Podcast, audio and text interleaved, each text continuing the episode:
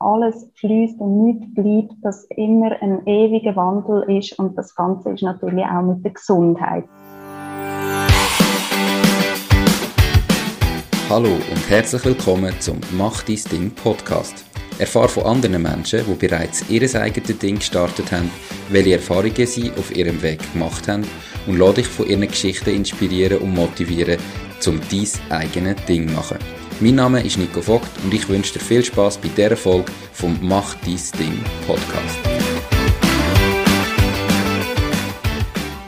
Die Podcast-Folge gesponsert von Accounto. Die beste Buchhaltung ist die, die man nicht selber machen muss. Mal ehrlich, wer hat schon Lust, am Abend oder am Wochenende Rechnungen oder Quittungen zu erfassen und zu buchen oder mit Mehrwertsteuerfragen Zeit zu vergeuden? Damit du dich voll auf das kannst konzentrieren was dir so richtig Spaß macht, nämlich dein eigenes Ding, gibt es Accounto. Accounto automatisiert deine Buchhaltung so, dass du dich nicht mehr musst darum kümmern und trotzdem jederzeit und von überall deine Finanzen im Griff hast. Als Neugründer profitierst du mit dem Rabattcode DIESDING2021 von ihrem limitierten Spezialangebot. Test Accounto am besten an heute und melde dich an für die kostenlose Testversion auf www.accounto.ch.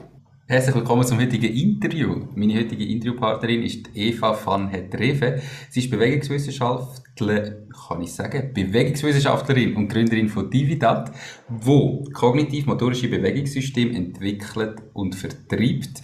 Äh, das klingt jetzt sehr komplex. Sie erzählt gerade selber, was sie machen. Hoi Eva, schön bist du. Wie geht's dir?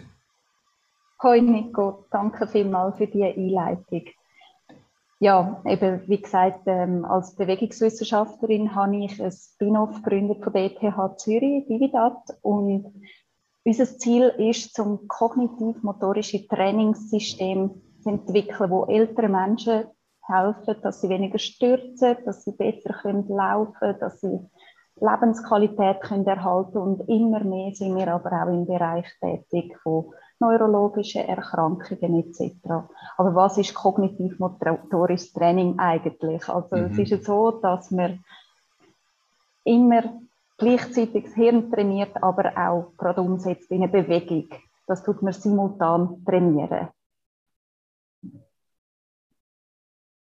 Soll ich noch ein bisschen mehr erzählen? Gerne, ja, gerne. Also das Hirn und Training gleichzeitig trainieren, ähm, was, wie muss ich mir das vorstellen? Man kann sich das so vorstellen. Also, wenn wir jetzt gerade nochmal das Beispiel von der Stürze nehmen, ist es so, dass man früher davon ausgegangen ist, dass die Stürze bei älteren Leuten rein motorisch bedingt sind oder vorwiegend motorisch. Immer mehr weiß man aber, dass das nur gilt, wenn keine Hindernisse auf der Straße sind, wenn einfach alles gerade ist. Aber sobald das Laufen komplexer wird, da ist eben eine sehr große kognitive Beteiligung und vor allem unser Frontallappen ist involviert. Das sind die sogenannten exekutiven Funktionen. Und die führen dazu, oder wenn man da besser ist in den Funktionen vom Frontallappen, zum Beispiel in der Aufmerksamkeit, in der kognitiven Flexibilität etc., führt das dazu, dass eben ältere Leute besser können laufen und sehr viele Stürze können verhindert werden. Das habe ich auch in einer grossen Studie von meinem Doktorat können zeigen. Die hat stattgefunden in 14 Alterszentren mit 182 Leuten. Und wir haben drei Monate lang trainiert und können sehen, dass die 182 Leute eine Sturzreduktion von 80 Prozent erreicht haben. Okay. Ähm, eben, du hast gesagt, du hast das eigentlich ursprünglich in einer Abschlussarbeit im Doktorat gemacht. Erzähl mal die Geschichte, wie es zu dem gekommen? Also warum hast du überhaupt gefunden, ich mache jetzt das zu meiner Abschlussarbeit und dann auch warum dich dazu entschieden, mal, ich, ich mache jetzt das Spin-off, es ist ja ein Spin-off von der ETH ähm, und ich mache mich in dem Sinn selbstständig, äh, bin nachher meine eigene Chefin, anstatt dass du einfach jetzt einen Job gesucht hättest als Bewegungswissenschaftlerin. So, kannst du das so ein bisschen genauer erläutern? Ja, genau. Also gestartet mit dem Doktorat habe ich gerade im Anschluss an meine Masterarbeit und die habe ich im Alterszentrum, wo meine Eltern 24 Jahre lang ähm, Manager oder Zentrumsleiter sind, durchgeführt. Und ja, da ist halt schon sehr früh bei uns am Mittagstisch immer das Thema gewesen, ja, die Leute stürzen und so, was kann man dagegen machen? Und darum habe ich das wirklich auch als Thema gewählt für meine Doktorarbeit, weil es ja nicht nur ein persönliches Leid ist für Leute, sondern auch große Konsequenzen bezüglich äh, Finanzierung etc. mit sich. Und ähm, ich habe immer gesagt, ich will aber nicht in eine Schublade doktorieren. Ich will das weiterziehen. Und wo wir dann wirklich auch die sehr guten Resultate gefunden haben, die Leute haben bessere Reaktionen gehabt, bessere Gangparameter, ähm, geteilte Aufmerksamkeit und so weiter. Es sind wirklich extrem viele Leute gewesen, die den Rollator nicht mehr gebraucht haben oder die aus dem Rollstuhl haben können und so. Und dann sind auch die Zentrumsleiter auf uns zugekommen und haben wirklich gefunden, das muss man doch weitermachen und irgendwann sind die Studien halt zu Ende und das hat dazu geführt, dass wir Dividat gegründet haben. Okay. Jetzt Dividat, ähm, oder irgendwie ja eben ein komplexes System, wo man das macht damit, also quasi das Gerät. Das hast du ja wahrscheinlich erst nach dieser Ausgründung entwickelt. Wie hast du das während dem Studium gemacht? Was sind denn das für Übungen und Tests die du das wie können beweisen mhm. Also angefangen haben wir mit Systemen, die gerade schon auf dem Markt sind. Das sind dann zum Beispiel so neuropsychologische Assessment- und Trainingssysteme, die aber rein computerbasiert sind, wo man einfach an einem herkömmlichen Kraft- und Balancetraining zugefügt hat. Mhm. Immer mehr ist aber bekannt worden, dass eben die Interaktion wichtig ist. Man muss das koppeln. Also die kognitive Aufgabe muss etwas mit dem Motorischen zu tun haben. Es nützt also nicht einfach mit dem Laufband, auf dem Laufband zu laufen und gleichzeitig noch Städte abzusagen oder so. Es muss wirklich eine Kopplung geben von der kognitiven und der motorischen Aufgabe. Dann haben wir Studien gemacht mit der Tanzplatte aus Japan, wo für Kinder gemacht worden ist.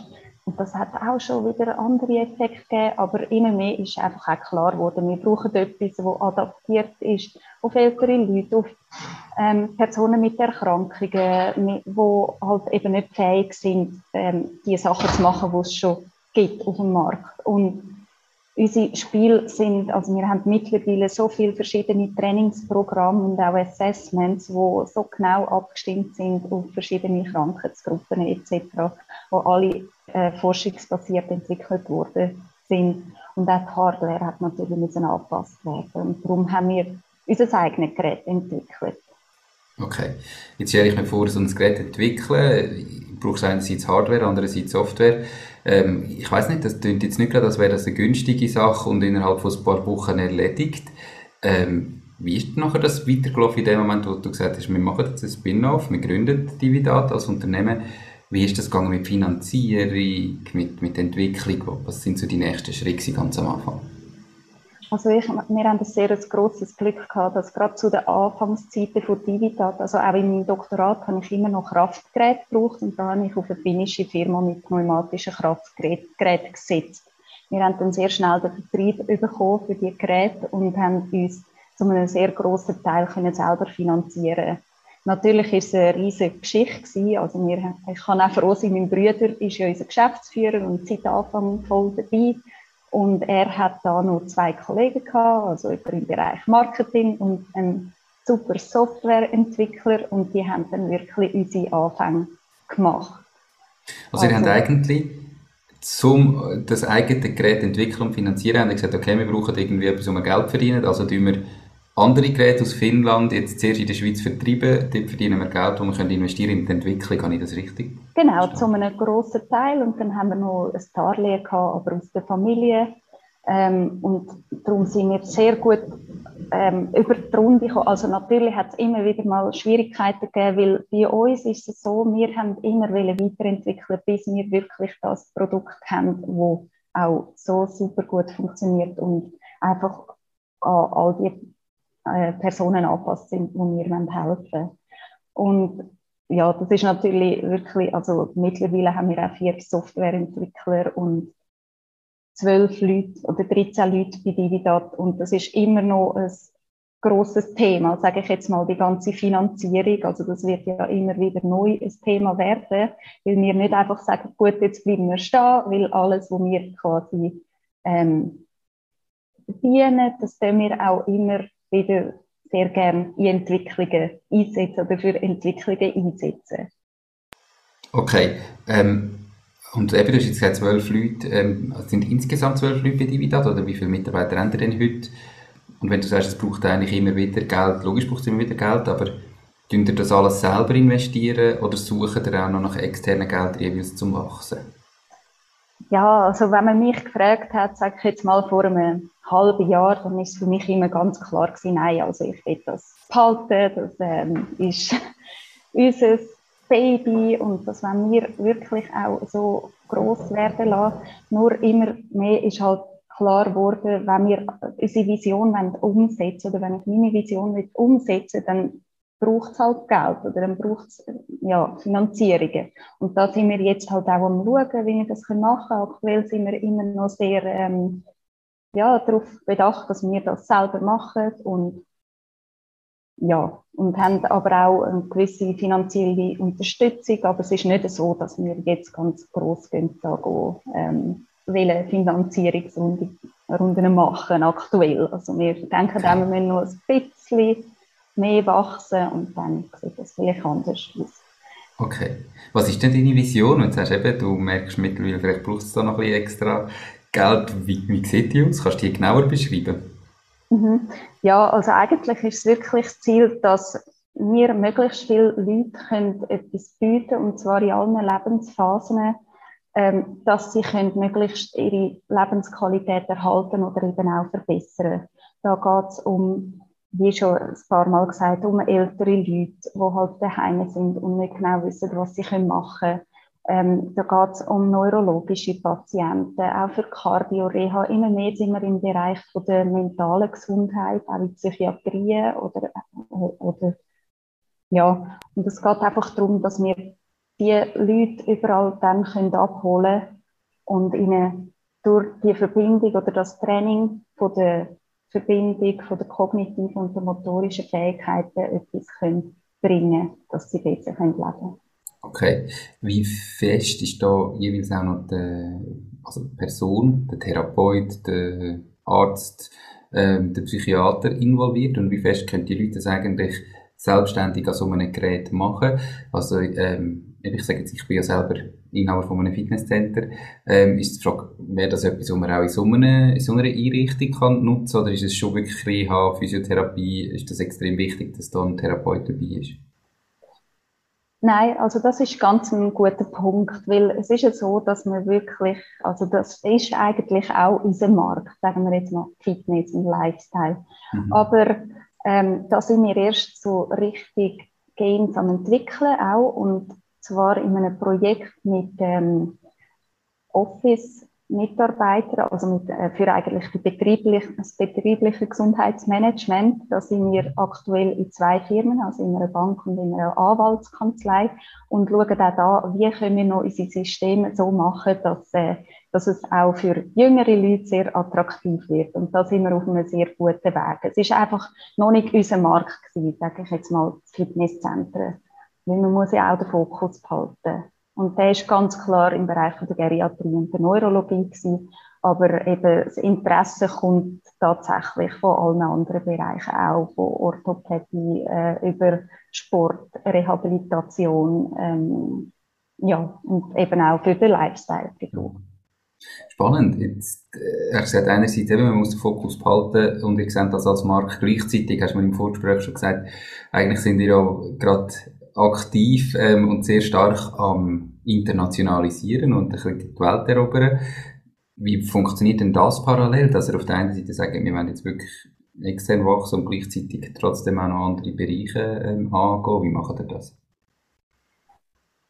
Ja, das machen wir halt alles ein bisschen nebeneinander und, oder, ja, es sind sehr viele Sachen, die aktuell laufen. Also eben die Entwicklung ist sicher sehr ein grosser Part, haben wir auch extrem können aufbauen letztes Jahr, wo wir unsere Kunden nicht haben können besuchen gehen.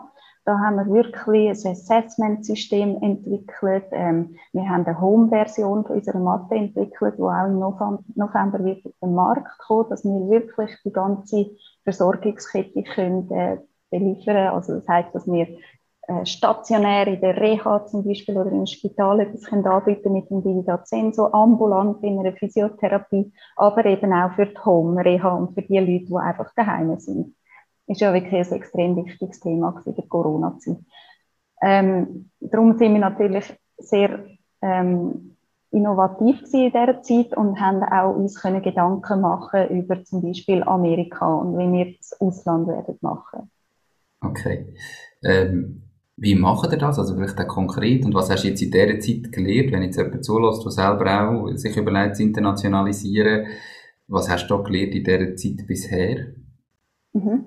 Also, was wir sicher gelernt haben, ist, also wir haben jetzt jemanden, was wir vorher nie haben, ist so jemand, der uns betreut. Also wir sind nie an die Start-up-Events gegangen etc. und haben eigentlich sehr wenig mit Leuten geredet und gefragt, wie sie das machen, weil man hat einfach keine Zeit gehabt. Also man hat einfach überall zu den Kunden müssen springen, verkaufen, dass man hat können sich wieder finanzieren und so. Und das ist bei uns ein bisschen untergegangen, sage ich jetzt einmal. Ähm, und jetzt haben wir wirklich einen Vollblutunternehmer, der uns da den Weg weist, der uns da zeigt, wo wir durchgehen müssen, wie wir das machen müssen. Weil es ist halt so, wir haben dann angefangen, wir sind plötzlich in 16 Ländern vertreten gewesen, aber es hat uns extrem viel Mühe gekostet, wenn wir einfach einen Sensor irgendwo haben müssen liefern und die ganzen Instruktionen etc. Und dann machen wir das halt äh, 20 Mal anstatt dass man es einmal richtig macht. Und darum mhm. haben wir gefunden, ja, also wir müssen uns jetzt wirklich auf einen Markt fokussieren, schon auch beliefern, wenn jemand anders von einem anderen Land uns fragt, das ist ganz klar. Also eben auch Singapur, Australien etc. sind so ähm, Kandidaten, wo wir wirklich auch einen Fokus drauf haben, aber dass wir nicht jetzt sehr viel Geld investieren in jedes Land, sondern dass man wirklich einfach ein paar Standorte richtig macht und dann auch eine Unternehmung aufbaut oder einen Standort. Okay, dann von dort aus quasi wieder mit regionaler wieder ausbreiten, wenn das mal läuft. Dass man jetzt einmal sagt, wenn man ist in Singapur und wenn man in Singapur ist, dann kann man von dort aus quasi den Markt wieder ausbreiten. So. Ja, ganz genau, ja. Eben das planen wir jetzt auch in Amerika, dass dann ein Business Developer ist und der hat dann seine Subunternehmer oder seine okay. Subhändler. Spannend. Mhm. Wie ist das zustande gekommen mit dem Berater oder dem Vollblutunternehmer, der da unterstützt? Und darf ich fragen, wie das da, ich sage jetzt, Auftragsverhältnis ist? Ist das einfach ein Consultant, der bezahlt wird? ist der Mitinhaber von der Firma geworden? Wie ist das zustande gekommen, dass das passiert ist?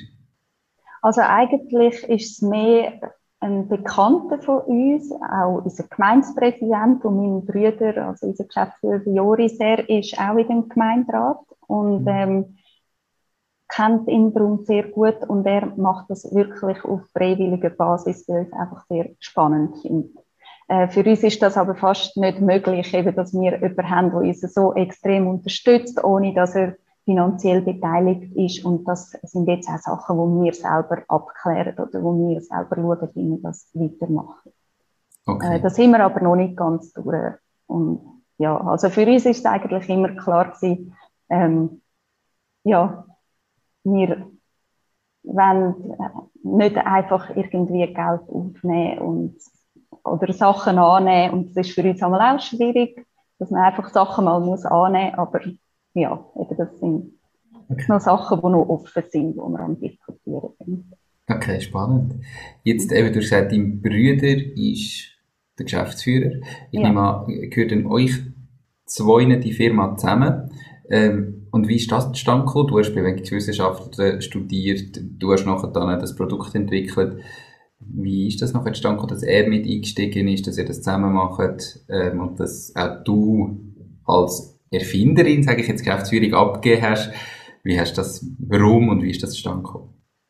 Ja, ähm, er ist Ökonom, hat Volkswirtschaft studiert an der Uni Zürich und durch das hat es sich natürlich einfach auch ergeben und er ist dann extrem aufmerksam geworden, wo, halt, wo ich halt wirklich die Sturzreduktion habe können zeigen und wenn man das halt ausrechnet auf die Kosten, die gespart werden bei unserem Gesundheitssystem, dann wird das halt auch ein, äh, ja, ein sozioökonomisches Problem, das angegangen wird. Und das ist für ihn sehr spannend gewesen und er hat, hat halt auch so ein bisschen den Charakter, dass er immer wieder innovativ ist, etwas Neues will haben und nicht einfach in einem Angestelltenverhältnis will sein. Und darum, das funktioniert eigentlich seit acht Jahren jetzt sehr gut und ja, und ich, ich habe nie, ähm, also ich bin auch nicht unbedingt Geschäftsführerin, das wird man auch sehen. Also ich bin nicht die, die geht, lesen, wie eine Buchhaltung geht oder die perfekt rauskommt in einer Buchhaltung etc. Ich bin halt eher die, die wirklich von der Wissenschaft kommt und äh,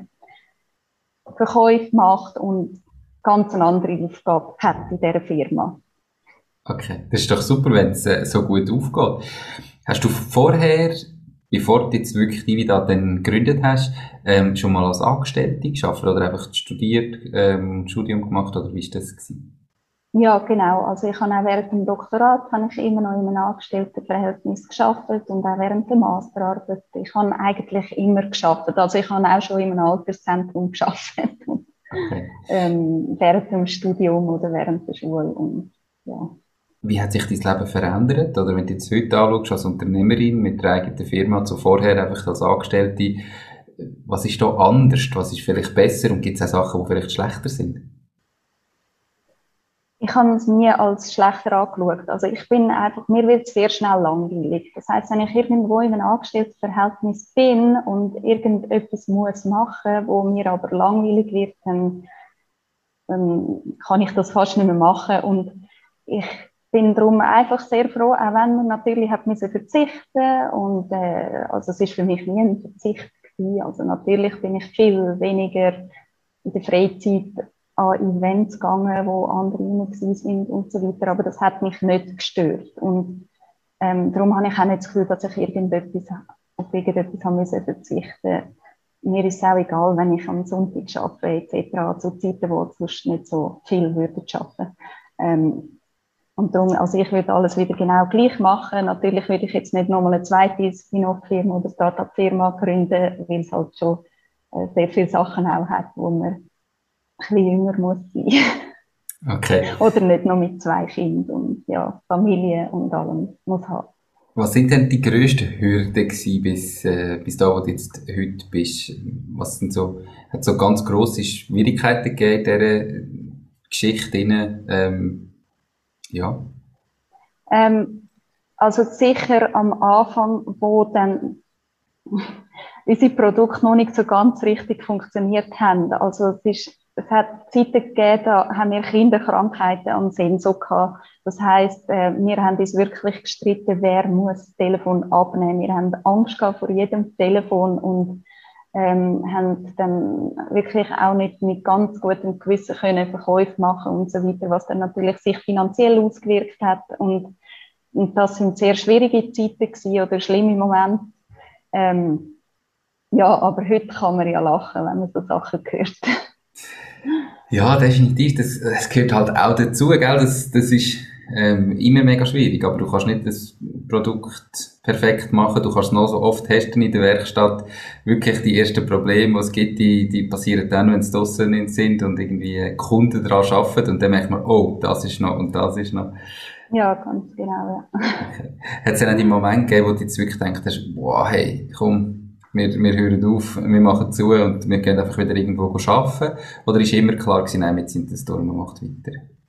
Nein, also das hat es eigentlich nie gegeben. Es ist immer klar gewesen, wir ziehen das durch, machen das weiter. Ähm, ja, und auch, auch wenn es sicher mal ein, zwei Tage gegeben hat. Also nein, ich bin eigentlich wirklich jeden Morgen gerne arbeiten gegangen. Außer wenn das Telefon geläutet hat, dann hast du immer Panik gehabt. genau, das ist einfach zwischenzeitlich, bevor dann wirklich alles, also seit zwei Jahren funktioniert ja alles einwandfrei und da nehme ich auch gerne wieder Telefon ab. Nein, eben sicher hat es mal ein, zwei Tage gegeben, wo einfach ähm, mit einem System eine Demo hättest müssen machen vor 20 Therapeuten und 5 Ärzten und das System einfach nicht funktioniert hat, wo du einfach denkst, was mache ich da eigentlich? Und mhm. Ja, das hat es natürlich immer wieder mal gegeben, aber das, ja, das lernt einem auch ein bisschen etwas fürs Leben, dass man halt nicht immer gerade äh, auf die Krise kommt, wenn so Sachen sind. Dass okay. man das ein bisschen locker nehmen Okay. Ähm, wie kommen ihr jetzt an Kunden? Also wie verkaufen ihr das? Ich meine, du hast zwar Bewegungswissenschaften studiert, das hilft vielleicht, wenn man sagt, man ist ein Spin-off von der ETH, aber wie, wie hast du die ersten Kunden gewonnen? Die haben ja, man noch nie von dir gehört, kein irgendwie ein Produkt, das es gar noch nie gibt, wo dann eben irgendwie, wo man ja weiss, es hat noch Kinderkrankheiten. Wie haben ihr das geschafft? Mhm. Also das ist wirklich auch über das Kollegium für Qualität in Alterszentren gegangen, über ähm, Mund-zu-Mund-Propaganda von der Studie ausgehend, wo ja in 14 Alterszentren stattgefunden hat. Also haben sie schon 14 kennt und die haben das weitergeführt und äh, ja, propagiert und das ist für uns Gold wert gewesen. Also wir haben wirklich sehr schnell eine Kundenbasis gehabt, haben dann auch ganz früh können an die IFAS gehen, weil wir Unterstützung bekommen haben und ähm, uns zeigen, auch halt mit diesen Systemen, wo wir ja gewusst haben, dass die schon funktionieren. Darum haben wir nie nur Standbein auf unser eigenes Produkt oder auf den Divida Sensor gelegt, sondern halt auch in der Schweiz das Gesamtkonzept promotet. Und da sind wir mittlerweile wirklich in so vielen Alterszentren vertreten. Ähm, ja. Und dann sind halt immer mehr Spitäler gekommen und interessiert gewesen und plötzlich neue Bereiche wie zum Beispiel eine Nephrologie oder eine Kardioreha und, äh, und so spricht sich das um. Wir machen Forschung, oder also nicht wir, aber die ETH und etwa zehn weitere Institute überall auf der Welt machen Forschung mit dem Digital-Sensor und so wird es natürlich auch bekannter in den verschiedenen Bereichen. Die Podcast-Episode wird gesponsert von Nose knows.com, der Schweizer Marktplatz für jeden Auftrag. Du findest auf knows.com einfach, sicher und zu einem fairen Preis für jede Aufgabe Menschen, die dich im privaten oder beruflichen Alltag unterstützen können. Genauso kannst du auf Knows Jobs erledigen und dein eigenes Einkommen erhöhen. Knows schenkt dir übrigens 30 Franken für deinen ersten Auftrag. Okay, wie funktioniert da, ähm, wenn jetzt eben 10 Institut Forschung machen mit dem Sensor, wo ja euch nachher hilft, euch ein System zu entwickeln. Sind denn die finanziell beteiligt? Sind die irgendwo? Warum machen die da? Und wie kommt man an so ein Projekt an? Schreibt man das einfach aus und dann sagt der ETH, also wir machen das? Oder wie muss ich mir das vorstellen? Mhm. Nein, das funktioniert eigentlich meistens so. Man hat zum Beispiel InnoSwiss und da wird einem Unternehmer ähm, Universität zugespielt. Also das heißt, man muss einen Antrag einreichen, man muss ein innovatives Vorhaben haben und dann, also zum Beispiel da haben wir ein MS-Projekt und da können wir dann Leute von der ETH und von der Zürcher Hochschule der Künste finanziert über. Dividat finanziert die eigene Arbeit aber selber und dann können wir neue Games entwickeln und so äh, weitergehen. Das ist dann der Bereich in der Neurologie, wo wir so abdecken. Dann haben wir ähm, weitere Projekte über die EU finanziert und die Schweizer, Eid und die Schweizer Eidgenossenschaft, wo aber auch der Businesspartner Geld bekommt. Und da sind wir jetzt, haben wir Projekte mit Kanada, mit Belgien, mit ähm, Italien, Zypern und so weiter. Und da das heißt, wo der Businesspartner Geld bekommt, also ihr in dem mhm. Fall als Businesspartner? Ganz oder? genau. Also das sind dann Projekte, wo wirklich äh, sowohl Forschung als auch Business finanziert ist. Die sind natürlich schön für uns, dass okay. wir auch unsere Arbeit da können angeben. Das läuft über Horizon. Okay, wie kommt man an so ein Projekt? Da an? muss man auch einen Antrag schreiben und natürlich die Forschungspartner und alle Leute ineinander haben. Also jetzt haben wir wieder ein Projekt geschrieben, gerade vor zwei Monaten, da kommen wir jetzt dann Bescheid über. Das haben wir mit ähm, Norwegen und Schweiz und Italien eingereicht. Und da geht es dann um ähm, Mental Health Prevention and Rehabilitation. Also wirklich, wie wir auch sehen, das sind so im Bereich von der psychiatrischen Klinik sehr gut ankommt oder eben auch bei Angststörungen oder ja, gestresste Personen und so weiter. Und ja, da warten wir jetzt einfach auf Bescheid. Und das ist ein grosser Antrag, den man da dann muss schreiben und Kriterien müssen erfüllt sein, dass man dann da Geld gesprochen bekommt. Spannend. Ähm, jetzt habe ich nur gehört, irgendwo oder im Kopf gehört zu haben, dass ja da irgendwie die Schweiz wegen der Abstimmungen, dass die EU da die Schweiz abstraft, gerade in diesen Forschungsprojekten. Ähm, haben ihr da irgendwie jetzt etwas festgestellt, eben, dass es wird es komplizierter jetzt für die Schweizer Firmen in der EU so Anträge zu stellen oder ist das mehr medial aufgepauscht oder haben ihr das gar noch nicht gross angeschaut? Doch, also da sind wir sicher auch dran am schauen, was da genau läuft. Aber da überlasse ich eigentlich immer meinem Bruder dann die Federführung. Er sagt dann doch, es geht oder nicht. Und ich bin jetzt gar nicht die, die da sich extrem darum kümmert. Genau das Gleiche so mit dem Datenschutz etc., wo mir auch schon gesagt worden ist, wir stehen als Drittweltland da. Aber ähm, ja, das sind eigentlich nicht die Punkte, wo ich jetzt genau Auskunft geben kann, wie das genau läuft und so. Okay. Mit den Bestimmungen. Spannend. Ähm, du ja. hast vorher zwar gesagt, wenn du jetzt nochmal würdest, äh, starten würdest, du wahrscheinlich alles genau gleich nochmal machen. Oder würdest du zumindest nochmal machen. Gibt es gleich Sachen, die du jetzt im Nachhinein nicht ganz konkret jetzt auf Dividat bezogen, sondern mehr auf das gesamte Unternehmerische, wo du wüsstest, hey, da müsst ihr aufpassen, das würde ich vielleicht anders machen. Gibt es da so etwas, was du könntest nennen?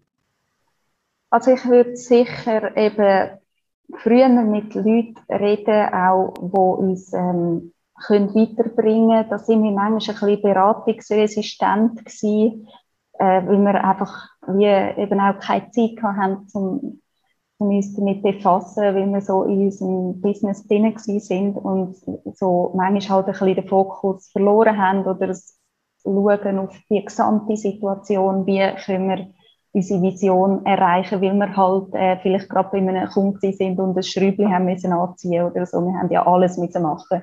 Ähm, und da würde ich sicher jetzt empfehlen, dass man sich früh genug auch mit jemandem ähm, zusammentut, wo einfach kann wirklich unterstützen und auch mal schaut, ob man noch irgendwelche Leichen im Keller hat von der Buchhaltung und so, dass man da einfach super von Anfang an sehr genau ist und ja, und nicht okay. einfach ein bisschen etwas macht. Das sind okay. so die Sachen. Ja, und sonst würde ich äh, nicht viel anders machen, ja. Ja, Fehler gehören ja dazu. Also es ist ja normal, dass man immer wieder lernt und, und muss äh, lernen, aber so Zeug ist vielleicht etwas, wo jetzt eben Zuhörerinnen und Zuhörer, die selber denken ähm, oder überlegen, etwas zu starten, sicher helfen. Ähm, ich glaube, das ist immer schwierig. Eben häufig hat man das Gefühl, ja, man will es niemandem erzählen, sonst äh, wird man dann noch kopiert oder dann ist noch jemand, der es irgendwie selber macht und so. Und dann hat man so die falschen Hemmungen ähm, und bis jetzt habe ich noch niemand gehört, der wirklich gesagt hat, meine Idee ist dann so kopiert worden, ähm, sondern schon ganz oft im Podcast ähm, eben gehört, hey, redet mit Leuten, es wird einem geholfen, viele, man kommt so viel Hilfe gratis über, wenn man dann noch fragt, ähm, und wenn jemand sagt, nein, ich helfe dir nicht, dann ist mir gleich weit wie vorher. Also da sicher nach Hilfe fragen, oder? Perfekt. Du bist Unternehmerin, du bist Gründerin. Jetzt hast du klar gesagt, eben, ihr habt natürlich die Aufteilung, der Geschäftsführer macht eigentlich dein Brüder, aber du bist ja gerade in der Entwicklung ähm, extrem stark noch drin. Und ich würde dich jetzt als Unternehmerin bezeichnen. Was, wie definierst du das für dich, Unternehmer zu sein? Ja, das habe ich mich auch schon gefragt. ähm, nein, für mich ist das wirklich, also man hat die Freiheit selber zu bestimmen, wo genau dass man was macht und ähm, wie das man es macht. Man ist nicht in ein Schema zwängt, also man tut sich halt selber Grenzen setzen oder selber ähm, Strukturen setzen und das ist für mich Unternehmertum oder ich sage jetzt mal, das ist für mich das, was ein Unternehmer ausmacht. Und andere würden das wahrscheinlich ganz anders definieren. Aber für mich ist es eigentlich ja. Also, das heißt, die Freiheit zu haben, sich seine eigenen Grenzen zu setzen, oder? Ja, oder mehr, dass man einfach ähm, ja, dass man auch immer mit voller Motivation dran ist, weil es ist ja das, was man selber mit Herzblut aufgebaut hat und wo man selber will weiterbringen, egal was es kostet, egal was, es, was man äh, dafür muss machen und halt immer wird vorwärts gehen und ja, halt eben nie aufgibt. Wie äh, ihr Produktion regeln? Also jetzt ich äh, mir, wenn wir jetzt zulassen und denke, ich will das und das entwickeln, haben wahrscheinlich ganz viele Leute haben gute Ideen, aber nachher keine Ahnung, wie könnte ich da produzieren, wo könnte ich da produzieren. Du hast gesagt, Software haben sicher in-house, haben die Hardware auch in-house produziert? Kann man wahrscheinlich Nein. fast nicht. Mhm, genau, also die Software machen wir in-house, aber wir haben zwei Entwickler in Frankreich, einen in Deutschland und einen in Holland und die haben einfach spezifische Anforderungen an Programmiersprache, die wir entwickeln. Ähm, und suche, also da macht dieser Entwicklungsleiter eigentlich alles und sucht die Leute in einer mhm. Plattform oder Community. Ähm, Hardware geben wir in Auftrag auf Deutschland. Okay. Mhm. Wie haben ihr den Hardware-Partner gefunden und wie läuft da so, ein, so der Prozess ab mit dem Design und was drinnen muss und Software muss noch reinpassen? Ähm, ich habe das noch nie gemacht, ich stelle mir das noch komplex vor. Wie funktioniert das? Macht man da mal einen Prototyp und schaut, wie es weitergeht? Äh, zeichnet man zuerst mal auf und sagt, so stelle ich es mir vor und dann macht er irgendwas? Oder wie, wie läuft das ab? Ja, genau, das sind natürlich extrem viele Gespräche und äh, Meetings. Ähm, der Entwicklungspartner ist sehr gut bekannt mit unserer erweiterten Familie und ähm, darum ist das eigentlich auch so das Projekt, das sie dann sehr schnell aufgenommen haben und einfach mal gestartet haben, etwas äh, aufgezeichnet haben und äh, mal ganz schnell einen Prototyp entwickelt haben, wo dann schon sehr gut funktioniert hat eigentlich, hat äh, noch sehr komisch ausgesehen. Darum äh, muss man dann natürlich mit den Designer und allen zusammensitzen und äh, das ganze Produkt so machen, dass es dann auch ein bisschen gut aussieht. Und mit der ganzen Software-Integration, das ist, glaube ich, etwas vom Schwierigsten gewesen. Also wenn man mit diesem Entwicklungsleiter redet, so die Firmware, und da haben wir dann sehr schnell auch ganz viel Teil zu uns übergenommen, dass das dann geklappt hat. Okay. Mhm. Das klingt sehr kostenintensiv. Ähm, kannst du vielleicht sagen, was das so etwa gekostet hat, bis der erste, mhm. ich sage jetzt fertige, ähm, nicht Prototyp, sondern das erste fertige Produkt da gestanden ist? Bis dann hast du eigentlich keinen Umsatz gemacht mit dem Produkt. Was muss man da berechnen? Mhm. Ja, ich sage jetzt, ähm, die Hardware, das ist nicht unbedingt das Problem. Ähm, Hardware, wenn jetzt wirklich jemand kommt, kann er die Hardware kopieren. Das mhm. wird, weiß nicht wie viel, ich kann keine Zahlen nennen, da bin ich zu wenig drin. Aber die Softwareumgebung, das ist ganz sicher etwas, wo wir schon so viele Mannsjahre drin haben. Also das ist etwas, was nicht so schnell kopierbar ist. Und ähm, das ist sicher auch, also da muss jemand schon mal, ich sage sicher drei, vier Millionen in die Hand nehmen, um nur schon auf ein Level zu kommen, wo wir vor einem Jahr sind. Okay. Mhm. Haben ihr auch irgendetwas, gibt es irgendetwas, was ihr können patentieren an dem Ganzen, ähm, wo ihr vielleicht auch noch haben können schützen so, oder haben ihr das gar nicht angeschaut, ähm, sondern einfach gesagt, eben, es kann uns eh niemand kopieren, weil wir so viel Vorsprung haben, ähm, oder gibt es mhm. gar nichts, wo man kann patentieren bei so etwas? Mhm, doch, wir haben schon etwas äh, patentieren lassen, das hat mit der Anordnung der Sensoren auf der Platte zu tun. Okay. Das ist dann, ja, wie die miteinander kommunizieren. Mhm. Spannend. Mega spannend. Ähm, hast du das Lieblingszitat? Und falls ja, warum genau das? Ja, also das ist äh, ein Zitat, das ich nicht schon lange kenne, sondern jetzt immer mehr auch kennenlerne. Und zwar ist der Heraklit mit seiner Flusslehre. Und er hat den Begriff von Pantarei prägt. Und zwar ist das oder heißt das einfach alles fließt. Und das heißt oder das zeigt einfach, dass alles fließt und nichts bleibt, dass immer ein ewiger Wandel ist und das Ganze ist natürlich auch mit der Gesundheit. Also das heißt, Gesundheit ist im ewigen Wandel. Man kann heute gesund sein und morgen krank sein. Und es ist einfach so, dass wir wirklich in allen Lebensphasen da sein und eben die können bewältigen mit diesem System, wenn es irgendwie möglich ist. Okay. Also alles fließt ist eigentlich genau, das Zitat. das ist Pantarei. Spannend. Wenn jetzt unsere Zürcherinnen und Zürcher sind äh, Leute, die entweder schon ihr eigenes Ding gemacht haben und äh, Unternehmer oder selbstständig sind, oder sich das zumindest überlegen, ähm, mhm. was wären so drei ganz konkrete Tipps, die du denen mit auf den Weg wirst geben?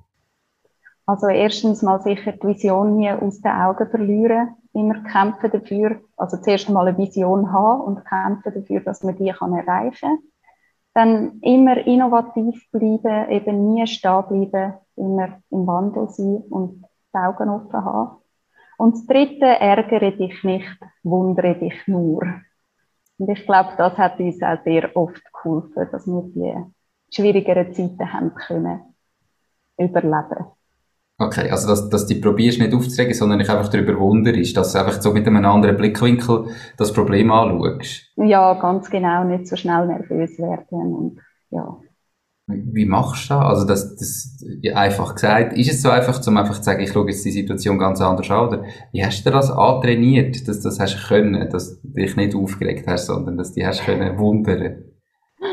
Ja, das ist wahrscheinlich wirklich ein bisschen Learning by Doing, weil man wird so oft ins kalte Wasser gerührt und am Anfang wird man nervös und hat fast äh, einen, einen Kollaps, wenn man da muss irgendetwas machen und es funktioniert nicht und so weiter und irgendwann dann bleibt man einfach ruhig und, und es, kommt, äh, es kommt einfach viel besser, ganz genau. Okay, spannend. Ähm, hast du Bücher, die du den Zuhörerinnen und Zuhörern kannst empfehlen also ich lese keine Bücher über das Unternehmertum. Ich habe zwar schon seit längerer Zeit etwa drei Bücher auf meinem Pult ähm, über das, aber es ist einfach nicht unbedingt das, was ich mich dafür interessiere. Ich sollte irgendwann einmal lesen. Darum weiß ich nicht einmal den Titel. Was ich halt lese, das sind sehr viele wissenschaftliche Artikel, ähm, ja, und sonst einfach andere Bücher. Das ist auch mein, mein Part in der Unternehmung. Genau, du machst dort, äh, fokussierst dich dort drauf, was dich am meisten braucht im Unternehmen. Ähm, ja, ja, genau. Ich habe noch gemerkt, dass ich eine Frage übersprungen habe. Und zwar habe ich ja vorher gefragt, was so der schwierige Moment war, dort, wo du nicht hast das Telefon abnehmen ähm, mhm. Was ist bis jetzt der beste Moment gewesen? Hat es den gegeben? Also einer, der sicher extrem eindrücklich war, das ist, wo wir den Zentralschweizer Neuunternehmerpreis gewonnen haben. Ähm, ja, das ist wie so das haben wir dort genau gebraucht, dass wir etwas schaffen, weil es eben gerade nicht so eine einfache Zeit war. Ähm, mein Bruder und ich hatten dann eine Woche Ferien in, der, in dem Jahr, also wirklich nicht viel und sind in Mallorca gewesen. Und genau dann haben wir aber noch wieder zurückgehen, um die Präsentation machen, am Morgen um halb vier oder so abfliegen, also im Flughafen und die Präsentation machen. Und wir haben gefunden, wir haben die ganz schlecht gemacht. haben auch so nicht so wirklich frisch ausgesehen. Aber auf jeden Fall haben wir das dann können gewinnen und das äh, ist etwas vom Besten gewesen, was wir da haben äh, können erleben. Also auch die Anerkennung, die wir bekommen haben und die Aufmerksamkeit nach so etwas. Genau, ja. Cool. Wie ist das zustande gekommen? Habt ihr euch da auch angemeldet vorher? Oder ist da jemand auf euch zugekommen und hat euch da angemeldet? Oder wie kommt man an so eine, also jetzt, nicht, dass man es gönnt, aber wie kommt man überhaupt an so ein Event an, dass man da überhaupt angeschaut wird? Ähm, ja, ich glaube, wir sind da angefragt worden von jemandem oder darauf aufmerksam gemacht worden. Ich weiß es nicht einmal nicht genau. Okay. Cool. Eva, mega, mega spannend gewesen. Ähm, hast du alles gesagt oder gibt es irgendetwas, was du den Zuhörerinnen und Zuhörern noch unbedingt mit auf den Weg geben Alles gesagt? Ähm, ja, ich glaube. Und ja, es ist halt einfach sehr empfehlenswert, unbedingt machen, wenn es irgendwie geht. Sein eigenes Ding starten, unbedingt. Ja, genau, mach bitte. Hast du es nie bereut? Nein. Perfekt, super. Wenn jetzt jemand, der zulässt, sagt, ähm, Dividat klingt mega spannend, ich möchte mir das mal genauer anschauen, wie sieht das aus, ähm, vielleicht gibt es ja bald schon eben ein Gerät für daheim, ich möchte mir so eins bestellen, oder einfach nur sagt, Eva hat äh, spannend und sympathisch tönt, ich möchte mich vernetzen. Wie und wo kann man dich am besten erreichen? Am besten einfach unter eva.dividat.ch oder dann auch auf Dividat-Webseite gehen und anrufen. Ja. Perfekt. Oder das LinkedIn-Profil hast du auch noch, gell? Ja, ja, genau. Ja. Perfekt, super. Hey Eva, merci viel, viel mal für deine Zeit, für das äh, spannende Gespräch, die spannenden Insights. Ganz viel Erfolg mit all den Sachen, die ihr noch vorhabt, auch mit Internationalis Internationalisierung. Leck, das ist das Wort. ähm, ganz viel Erfolg weiterhin. Merci viel mal, hast du dir die Zeit genommen und ich wünsche dir noch einen ganz schönen Tag. Danke dir vielmals und ebenfalls einen schönen Tag. Merci vielmals. Tschüss. Ciao, ciao. ciao. Das war es auch schon mit dieser Podcast-Folge. Ich bedanke mich ganz herzlich fürs Zuhören. Ich würde mich außerdem extrem freuen, wenn du auf meine Webseite www.mach-dies-ding.ch wirst gehen und dich dort in mein Newsletter einträgst. Damit kann ich dich über neue Folgen und Themen, die dir helfen, dein eigenes Ding zu starten, informieren.